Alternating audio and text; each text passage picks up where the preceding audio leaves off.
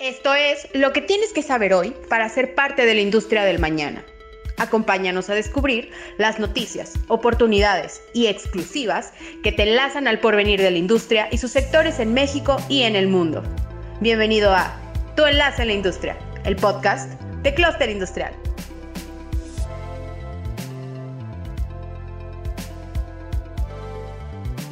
Bienvenidos una vez más a otro capítulo de su podcast Tu Enlace en la Industria, de Cluster Industrial. En esta ocasión nos acompaña Ricardo Delfín, socio líder de clientes y mercado de KPMG en México y Centroamérica, para platicar con nosotros sobre cómo será el liderazgo en el 2022. Hola Ricardo, bienvenido. Un gusto tenerte aquí con nosotros. Muchísimas gracias Martín y el placer es mío. Gracias por la invitación. De nada, ya sabes que este espacio es para ustedes cuando, lo, cuando gusten. Y bueno. Muy entusiasmadísimo de platicar con tu audiencia. ¿eh? Gracias. Y bueno, vamos a empezar con lo bueno. De entrada, como sabemos, pues, eh, la COVID-19 trajo un escenario pues muy disruptivo, ¿no?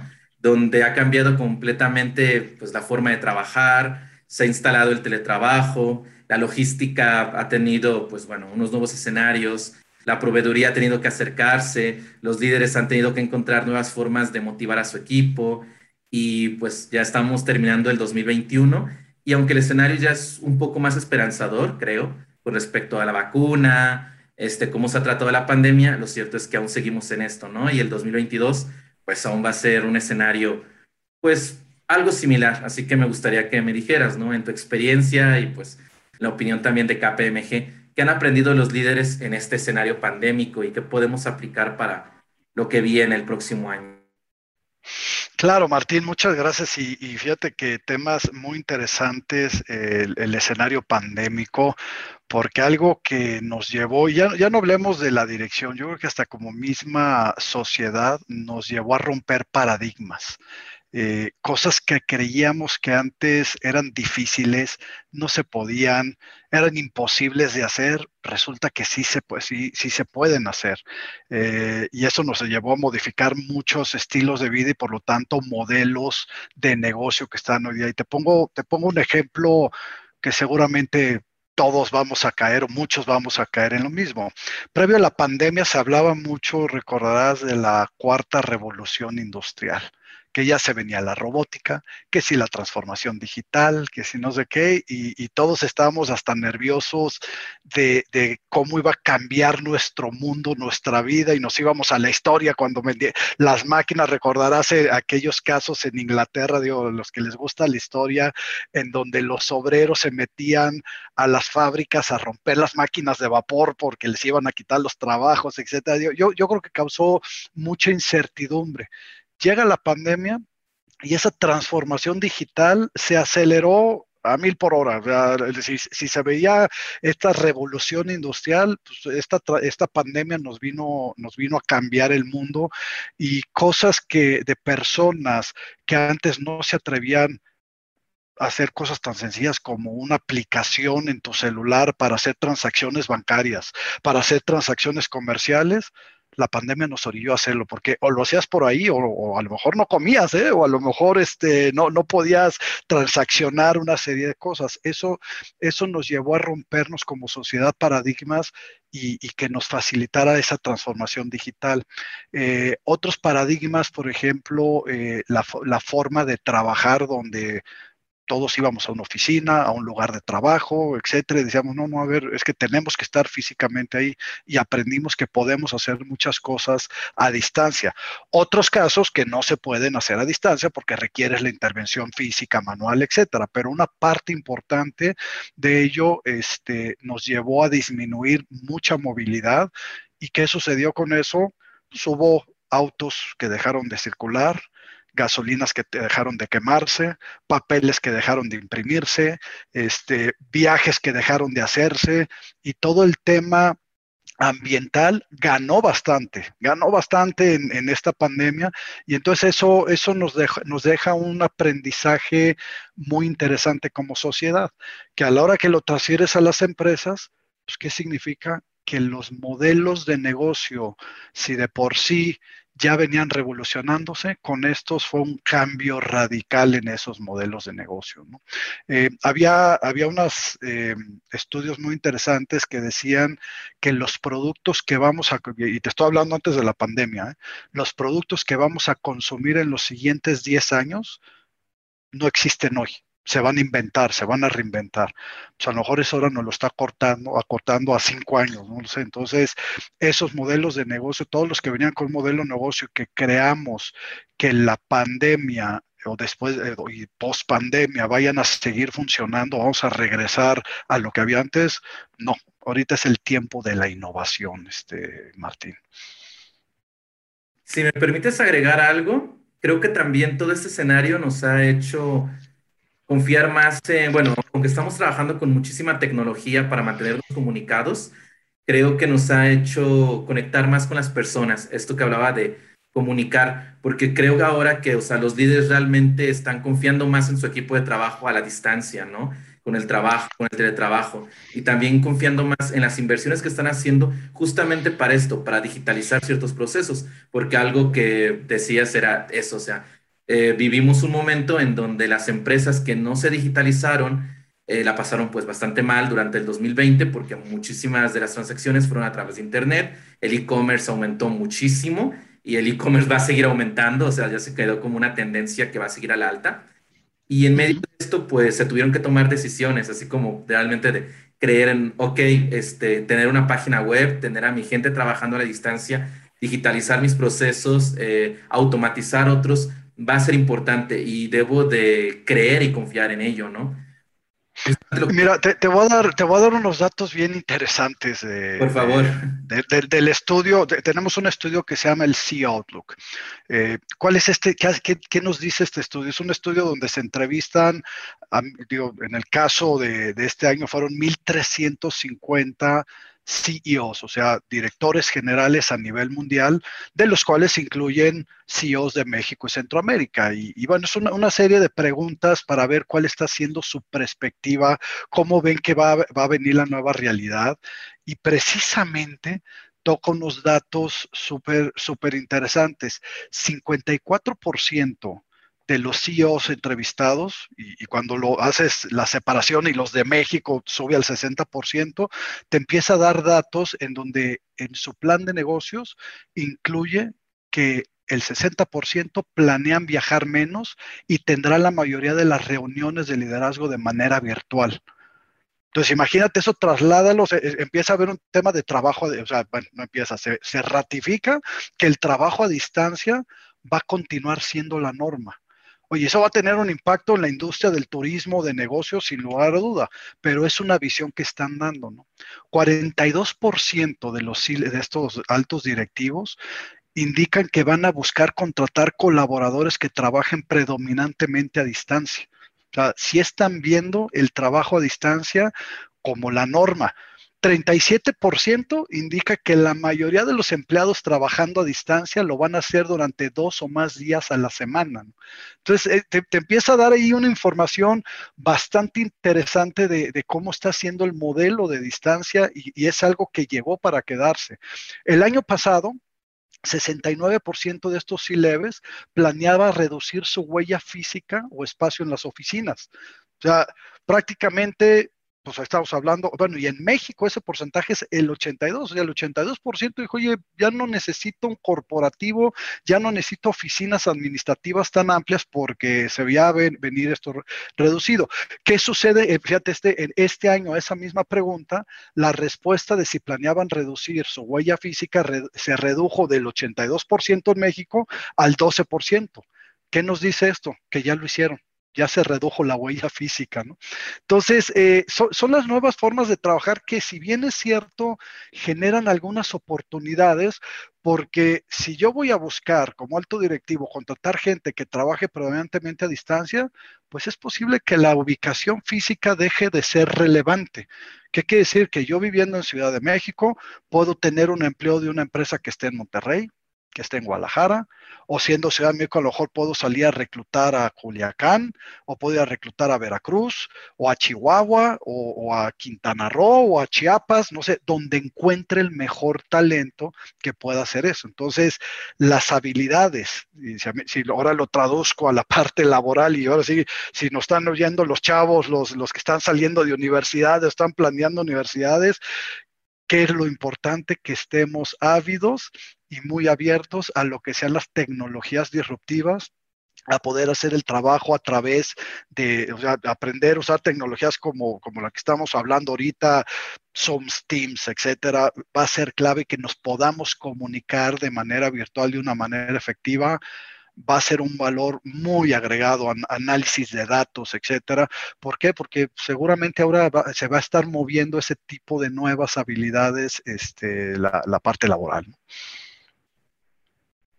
Y digo, también puedes ser estratégico, o sea, podrías tener tu planta, tu centro en México y tener gente trabajando en el norte para abarcar un nuevo mercado. Y bueno, o sea, creo que puede ser como bastante estratégico tener ciertos puntos, ciertas eh, sin necesidad de tener como una oficina, ¿no? Como tal en el norte del país, en el sureste, simplemente de tener, por así decirlo, un representante, el cual obviamente se comunica con, pues, donde se encuentre la empresa. Y creo que eso puede ser muy estratégico también para comunicar nuevas formas de negocios. Y bueno, Ricardo, quisiera preguntarte algo, ¿no? En torno a todo esto, o sea, estamos viendo un cambio pues muy, muy, muy fuerte, muy acelerado en torno a las empresas, la forma de hacer negocios, el, pensamiento que están teniendo los líderes. Y me gustaría que me comentaras qué debe de hacer un líder en el 2022, pues para seguir adaptándose a esto, ¿no? Para seguir innovando, para seguir trabajando, para seguir siendo disruptivo. Ahora sí que no casarse con estas ideas del pasado, pero ¿cuáles crees que son como las ideas principales o los conceptos en los que debe estar trabajando ya alguien ahorita para el 2022? Ok, mira, el, yo, yo te diré el primero de ellos, eh, la innovación y la tecnología. Se tienen que invertir en, temas de innovación y temas tecnológicos, cómo, cómo buscar modelos de negocio donde puedas meter el comercio por Internet, eh, el análisis de datos, canales de distribución con mayor tecnología y cómo lo podemos hacer diferente. Eh, mira, muchas empresas, nosotros nos apoyamos en KPMG, tenemos un centro de innovación donde hacemos co-creación, pero eh, esas juntas estratégicas de ver cómo tengo que modificar mis productos, mi modelo de negocio para atender nuevas realidades, va a jugar un factor clave. Cuando en esta misma encuesta preguntamos, oye, ¿dónde va, hacia dónde se está yendo tu principal inversión este, durante el 2022? Siempre hay dos palabras en el común denominador, inversión y, perdón, innovación y tecnología, constantemente. Constantemente están esos dos. Y por ejemplo, en temas de tecnología, el detectar tecnologías disruptivas. Y yo lanzo una pregunta de pronto al aire, oye, ¿cómo se sienten las empresas el día de hoy? ¿Son disruptivas o son disruptadas?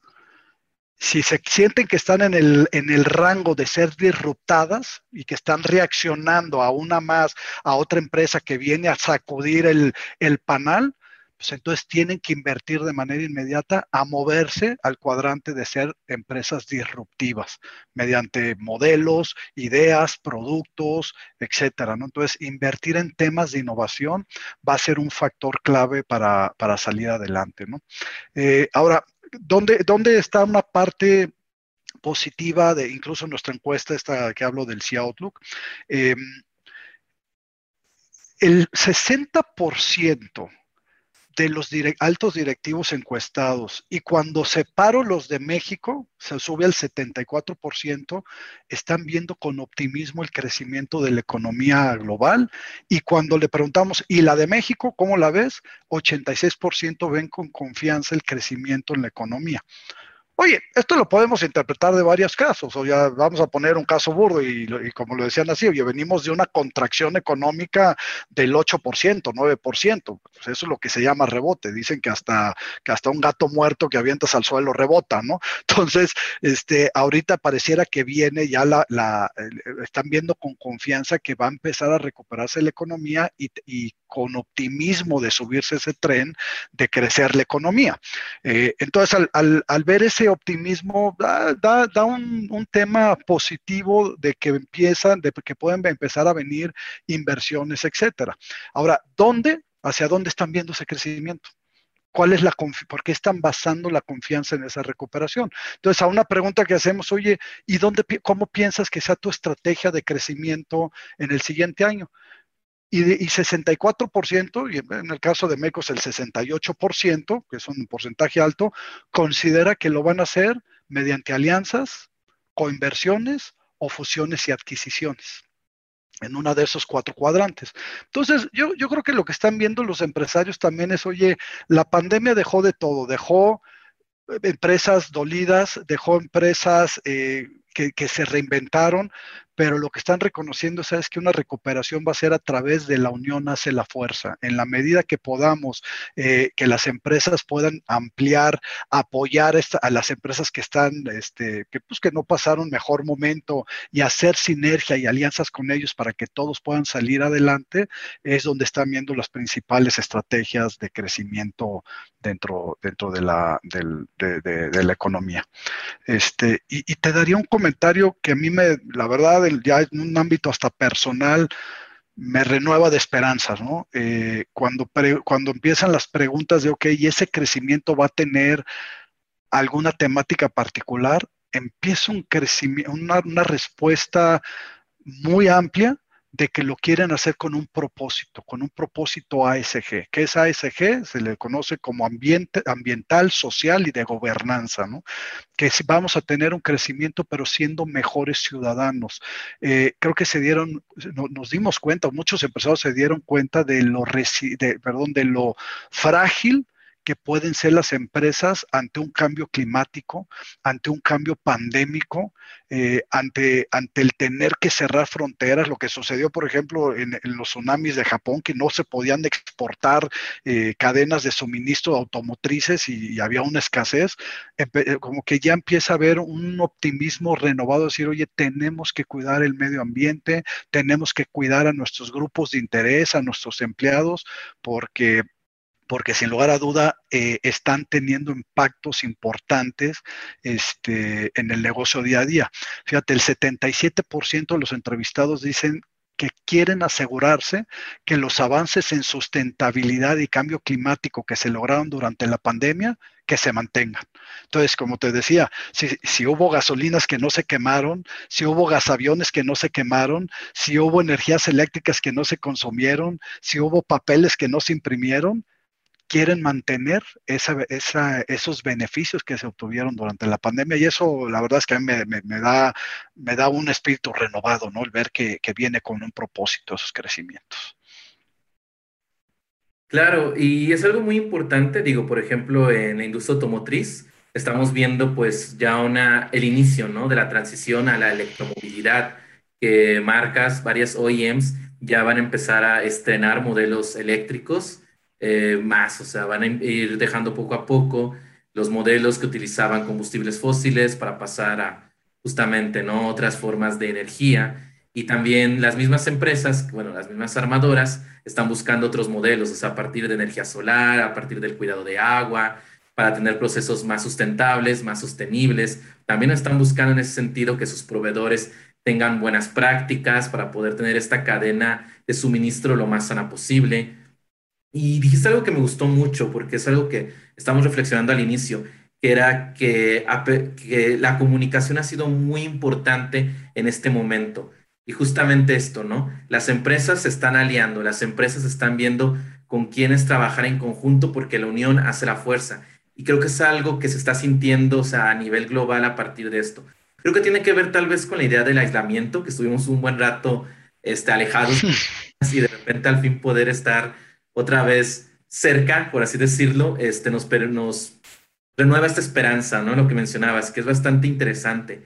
Eh, ahora sí que la idea es esta, o sea, que los empresarios obviamente puedan invertir, invertir para el bienestar de sus empresas en tecnología, buscar alianzas y también esto con una visión y una misión para poder cuidar obviamente del planeta, del ambiente, de todo lo que se viene, porque se vienen cambios bastante interesantes. O sea, por ejemplo, la industria automotriz para el 2030, o sea, el 50% de los vehículos se pretende que sean ya eléctricos, o sea, va a haber un movimiento muy fuerte. Eso también habla sobre infraestructura, proveeduría, sobre muchos cambios y sobre una visión que deben de tener los líderes con respecto al futuro, porque tú lo dijiste, hay que estar innovando para seguir transformando. Y habías comentado algo que también me, me gustó mucho, que fue esta recuperación económica, ¿no? Este rebote que estamos viviendo y que debemos aprovechar lo que debemos de, pues sí, ¿no? Subirnos para darle y ver qué sucede. Pero bueno, en este caso, por ejemplo, eso es una visión que tienen las empresas, ¿no? Y tienen los líderes. Pero, por ejemplo, el equipo de trabajo, ¿cómo puede ser un líder, pues, para poder transmitirle esto a su gente, a las personas que están apoyando, que están llevando esto? Porque también lo cierto es que, pues, hemos estado pasando unos años, o sea, tanto el 2020 como el 2021, que de momentos, pues, creo que a todos nos han puesto muy sensibles emocionalmente, que nos han puesto a veces con mucho estrés laboral y que nos han hecho sentir, pues ya sabes, ¿no? O sea, con muchos sentimientos. Y estamos en un momento en donde tenemos que ser esperanzadores, invertir e ir hacia adelante. Pero ¿cómo los líderes pueden transmitir esta energía o esta visión, pues, a los demás, ¿no? Para seguir contagiando justamente la No, y, creo yo que, eh, digo, es, ese, ese optimismo, también una forma de verlo, interpretarlo, yo creo que los altos directivos están diciendo, oye, la pandemia es algo que llegó, llegó para quedarse y tenemos que aprender a coexistir con la pandemia. Eh, ¿Y eso qué quiere decir? Oye, no, bajarlos, no, no, bajar la guardia, no relajarnos, digo, va a tener que haber medidas de, sanidad este, y medidas de contención durante pues, durante nuestra vida y esto va a ser un se prende y se apaga y vamos a trabajar y vámonos de regreso y vamos para allá. Todos ya con, al día de hoy ya sabemos cómo cuidarnos, hay que usar nuestra mascarilla, hay que lavarnos las manos. Oye, quiero pensar, ya no soy médico yo, que a lo mejor la temporada de influenza sea menor porque pues ya todos estamos con mascarillas, lavándonos las manos. Ojalá traiga algo, algo bueno con eso. Pero, pero yo creo que primero de ellos sí el mensaje de como, dirían, tenemos, tenemos que encontrar el cómo sí se puede, el cómo sí podemos avanzar, es, es el optimismo por un lado que están dando, pero, pero sí con una comunicación adecuada hacia los, hacia los grupos de interés, en este caso los empleados, ¿no? Eh, por ejemplo, 45% de, y 58% en México de los directivos tienen muy claro algo, para que esto pueda traer un beneficio a todos, deben de promover una cultura y políticas que impulsen un mejor balance de vida y trabajo. Y el famoso balance vida y trabajo tenemos que lograrlo. Yo creo que es un mensaje muy fuerte que se puede mandar los altos directivos a los empleados de ese interés genuino de ayudar a balancear el vida trabajo. Eh, a los que les ha tocado trabajar 100% a distancia, eh, ahora en la pandemia nos ha pasado algo, que nuestra agenda de la noche a la mañana se llenó, porque si anteriormente yo podía tener una junta en la mañana y una junta en la tarde con algún cliente o algo así, o, a lo mejor dos, pues tenía que considerar el tiempo de traslado, reunión y regresa. Luego otro tiempo traslado, reunión y regresa. Ahora, como no hay tiempo traslado, pum, nuestras agendas se llenó una tras otra, una tras otra. Y vaya, yo hasta lo digo de broma, por primera vez en el mundo, los latinoamericanos somos puntuales está la agenda, termina la reunión y a los dos minutos ya te están hablando, oye, ¿qué pasó? ¿No? Este, vienes tarde, ¿no?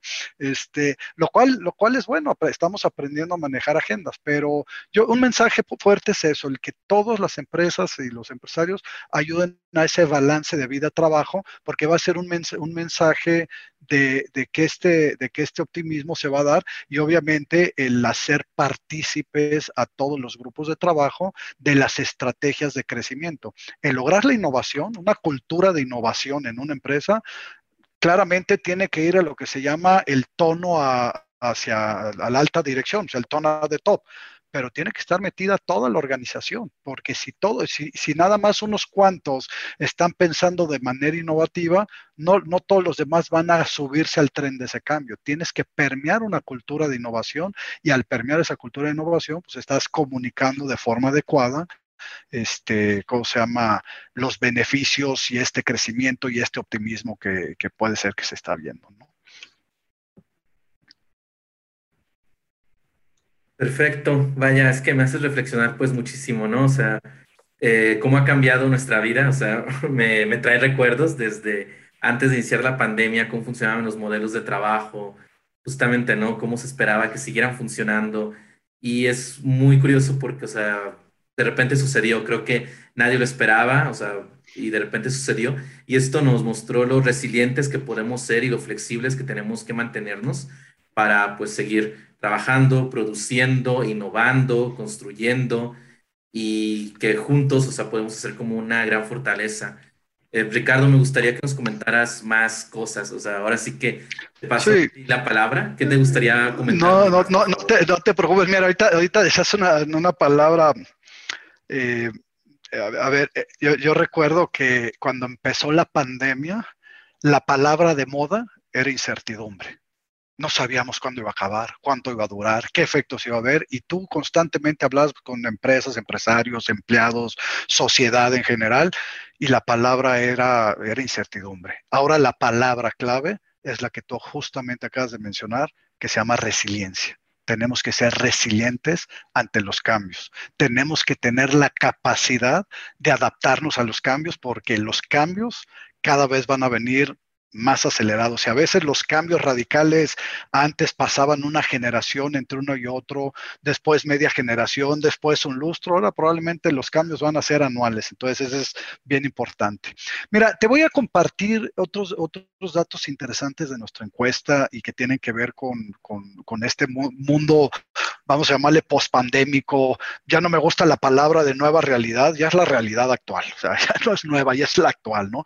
Eh, y cuando, cuando hablamos de los riesgos principales que están viendo eh, este grupo de empresarios, eh, en, en, este mundo pospandémico, hablan, hablan de dos en particular. Primero, cadena de suministro algo que se dieron cuenta durante la pandemia es lo frágil que puede ser una cadena de suministro. Ahorita estamos hablando de una crisis porque los, microcomponentes, los famosos chips, parece que no se están obteniendo y hay un problema en la cadena de suministro de los chips. En su momento empezó la pandemia con el cierre de fronteras, resulta que ciertos insumos que venían de una zona geográfica, de un país, etcétera, se cerraron y no podían distribuir. Entonces se dieron cuenta de lo, de lo frágil que pueden ser las cadenas de, suministro. Entonces, parte de, de los riesgos que están viendo es cómo podemos hacer para que no nos vuelva a suceder eso.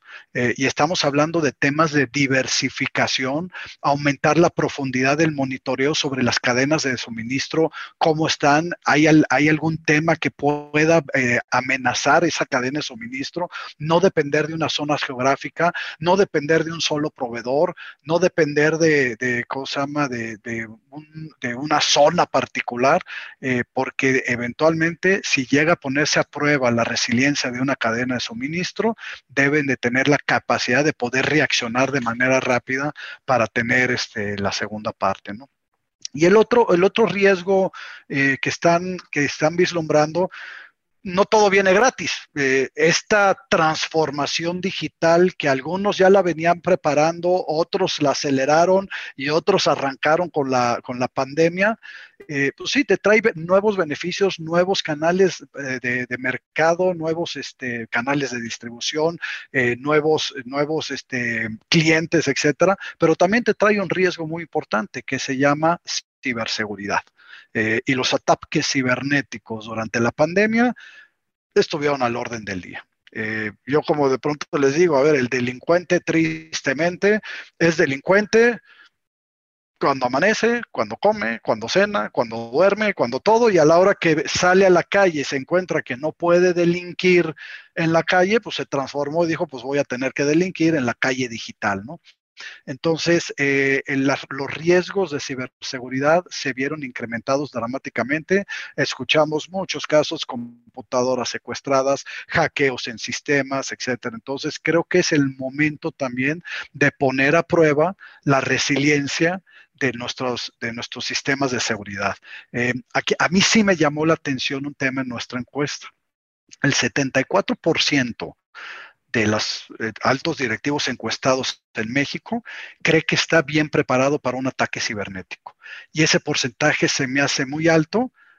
Y de pronto uno diría, bueno, ¿qué, esto cómo lo interpreto? ¿Que ya se prepararon, que ya hicieron los cambios necesarios o estamos en una zona peligrosa de confort? Eh, Y cuando se trata de defenderte, lo peor que puedes caer es en una zona de confort porque el delincuente también se está renovando y, se está, y está innovando y va a encontrar nuevas formas de atacar. Si yo me siento bien preparado para, para un ataque cibernético, pues probablemente es momento de decir, no, no te sientas cómodo, es momento de buscar tu eslabón más débil, porque seguramente por ahí te están atacando.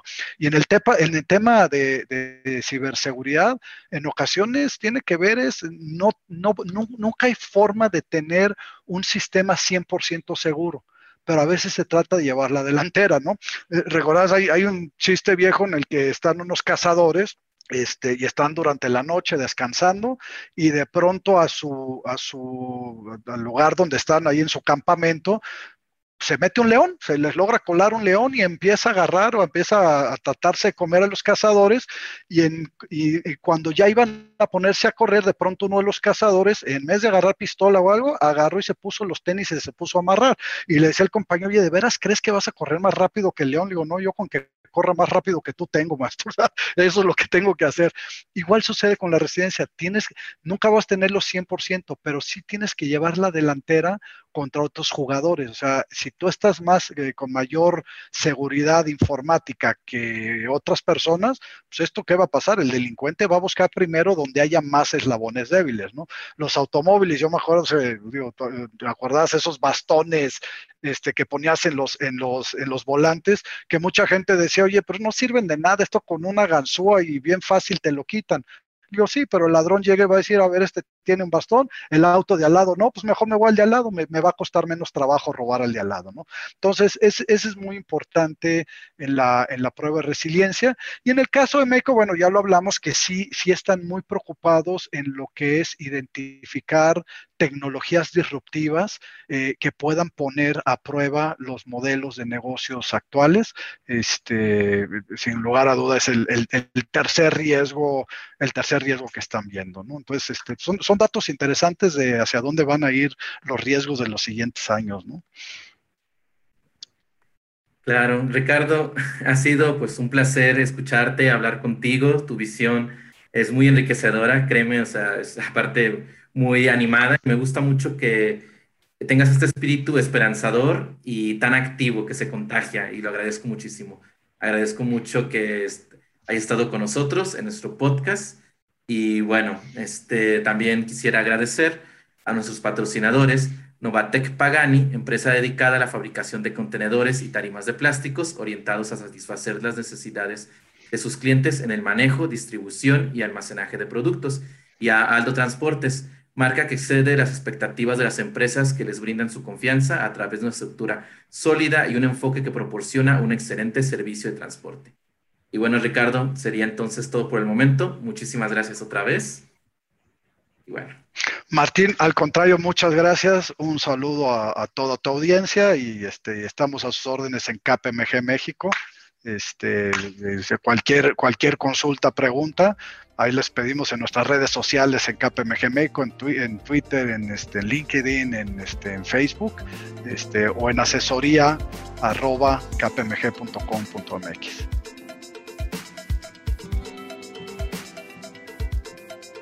Este fue tu enlace en la industria por Cluster Industrial. Para seguir informado de lo más relevante de los sectores industriales en México, no olvides seguirnos en nuestras redes sociales y visitar nuestro sitio www.clusterindustrial.com.mx. Gracias por escucharnos y hasta la próxima.